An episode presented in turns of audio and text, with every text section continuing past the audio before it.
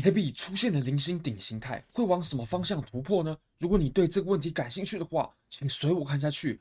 Bybit 是我换过非常好的交易所，无论从挂单深度、顺滑体验、交易界面都无可挑剔。现在点击下方链接，KYC 入金一百美金过后，就会返还一百美金的现金。现金是什么意思呢？就是你可以直接提币，你完全不用交易，都没有任何问题的。时间有限，要抢要快，因为只剩下没几天的时间，非常欢迎各位点击下方链接。以后很有可能都不会再有这种赠送的活动了。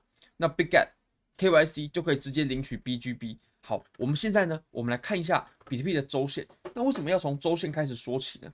这其实我们之前有说到，我们在这里呢正在走一个五浪结构。那这个五浪啊，其实从日线来看呢，有一点点别扭，因为呃日线的级别稍微是小了点。我认为只要到周线上来看，会比较合理一些。表示出来呢，也会比较方便。我们可以发现，我们现在正在走第第三浪，对吧？其实我们在走第三浪的，呃，这种说法呢，我并不是在现在讲的，我是在走第一浪的时候我就说我们会有第三浪的。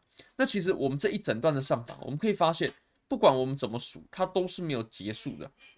那既然上涨没有结束，现货肯定就要继续拿了。不过这是在周线级别的观点，在周线级别的观点呢，我们多头还在延续。那我们手上的现货就肯定要继续拿，手上有现货，我们在上涨的时候就可以吃到这个涨幅，而且这个风险是比较小的，因为现货它并不会因为价格的波动，然后就爆仓掉了。不过呢，我们在小周期上啊是有出现风险的。那既然我们出现矛盾的情况，这个时候我就选择继续拿着现货，但是我有可能在呃期货的仓位去做对冲，我认为这个是。我们遇到风险的时候，在走多头行情遇到风险的时候，最好的做法，而不是遇到风险就直接把现货给全部卖掉了。因为现货呢要卖掉，你要再买回来呢，其实是有成本的。因为现货它的流动性各方面都没有像期货这么好，所以我才会选择用这种方式。好，那我们再到四小时吧。四小时呢，其实我们在这里啊，它出现了一个非常非常典型的菱形顶的结构。菱形顶是什么意思呢？这其实我们在之前的影片当中啊。就有为各位提到了，呃，在我记得是风险加剧还有危险这两部影片呢都有。那我们来看一下它实际上是什么情况吧。那首先呢，我们现在把这个边界给画出来。其实这种菱形顶啊，它真的是教科书级别的，我很少看到有走的这么漂亮的菱形顶。我们来看一下啊，它走的呢其实是这样的结构。我们在之前就有谈到，那它现在呢感觉是把这个形态啊又走得更加完美了。更让我确信，它真的就是一个菱形顶的形态。你可以发现，它真的是一个菱形顶的结构。那这种结构呢，在教科书上，它通常都是顶底的反转结构。也就是，如果这种形态啊，它是出现在一个行情的顶部的话，那它通常就会意味着这个行情它已经到顶了，然后接下来呢会往下走。哦，也就是我们前面的行情是上涨，然后走走出了菱形顶，然后哦，我们就会往下。当当然不会。像我画的那么夸张，这个是画了夸张了一点。那如果说是底部的呢？底部的就是这样子，就是一开始我们的震荡呢是比较小的，然后震荡越来越大，震荡到很大之后呢，然后我们的行情又开始收窄。那通常这种菱形的底出现在底部呢，哦，它通常就会引来一波反转。那我们可以发现啊，其实我们这个形态是非常非常符合我们刚所说的条件的。第一个就是我们的震荡幅度呢是越来越大的。对不对？刚开始的时候震荡幅度越来越大，那后来呢，我们又渐渐收敛了。其实跟现在的走势呢，完全一模一样，非常符合描述。那再来，我们的量能呢，其实也有要求，就是我们必须从很缩量呢，然后一直到放量，然后再到缩量。你可以发现，不管我们怎么去看，它都是相当符合的。所以我会认为啊，这它确实就是一个非常典型的菱形顶的结构。好，那我们来做一个。呃，很俗气的事情，我知道这个东西确实，呃，这个是很蠢的，很很简单的一种方式。如果说我们来测量一下它的目标价格的话，大概在两万五左右。两万五，各位朋友，其实也就是我们前期一直迟迟没有突破的阻力，对吧？前期测试了很多次都没有突破，那我们后来总算突破了。那我们现在呢？我们这个菱形顶呢，如果说下破，极有可能就来触摸我们前面的压力，因为压力被突破就变成支撑嘛。那其实啊，这种菱形的顶部结构呢，我们在之前的一段行情当中，我们也有遇过，我们有遇过，在哪里呢？在以太坊，比特币其实也有，但是以太坊是我个人印象比较深刻的一段。在什么地方出现过呢？我当时印象非常非常深刻，我们就在这里就出现了，四小时，好，一小时，没错，就是这里。当时我印象非常非常深刻，各位可以看一下啊，在这个位置，这个位置呢，当时它走出了这样的菱形的顶部结构，这个我认为也是非常完美的，它也很符合我们刚刚所说的描述，也就是一开始的时候，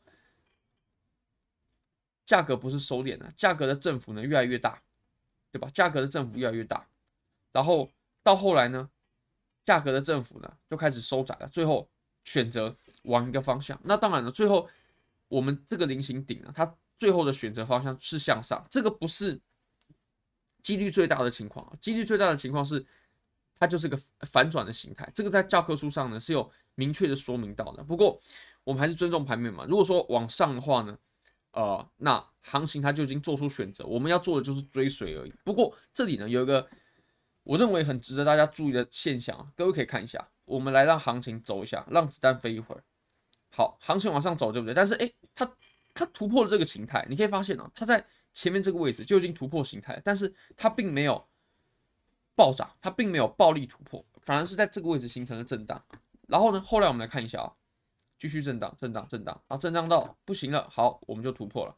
那你可以发现，其实我们呢、啊，即使说突破了形态，这个位置呢，它也没有直接开启一波猛爆的上涨，而是在我们突破了阻力过后，你可以发现啊，我们在前期这个位置顶部有阻力嘛，然后我们即使突破了，还是一样受这个阻力的压制，受阻力的压制，受阻力的压制，直到我们在这个位置突破的时候。哦，我们就开始价格就一飞冲天，真的是一飞冲天。各位可以看一下，我们这个价格是到后面呢是有多么的夸张。从这里，我们就从这里做多，很保守了吧，对不对？我们拉到最上面了，哦，它也是有一个十一十二趴，也算是很不错了。一小时级别的，你的止损放的其实并不远，那可以吃到这个距离呢，真的算是非常非常不错了。所以我个人呢，如果说操作这种形态的话呢，会把第一仓啊、小仓、试仓的位置呢，是是放在。我们突破形态边界的时候，这里放第一仓。好，那我们来稍微做个笔记。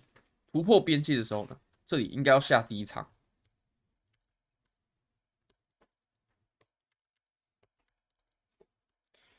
就是先试仓，比较小仓。那什么时候我们才可以比较大仓位的去做呢？其实是我们又突破了我们在上方这个阻力的时候，哦，下第二仓。其实我的所有仓位啊，我都一定是呃慢慢加仓上去的，不可能这个仓位一开始就开好，因为我们要有。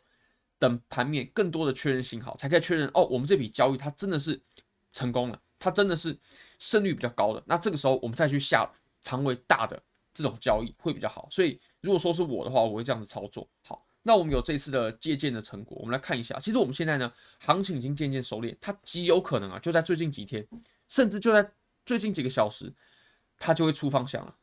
那我会认为呢，我们上下边界啊比较明显的下方啊。的支撑呢，大概在两万七左右。也就是，如果说它跌破了这个形态，并且也跌破两万七，那这个时候肯定是我进场的时候，我手上肯定有单子，而且长尾呢已经开好了。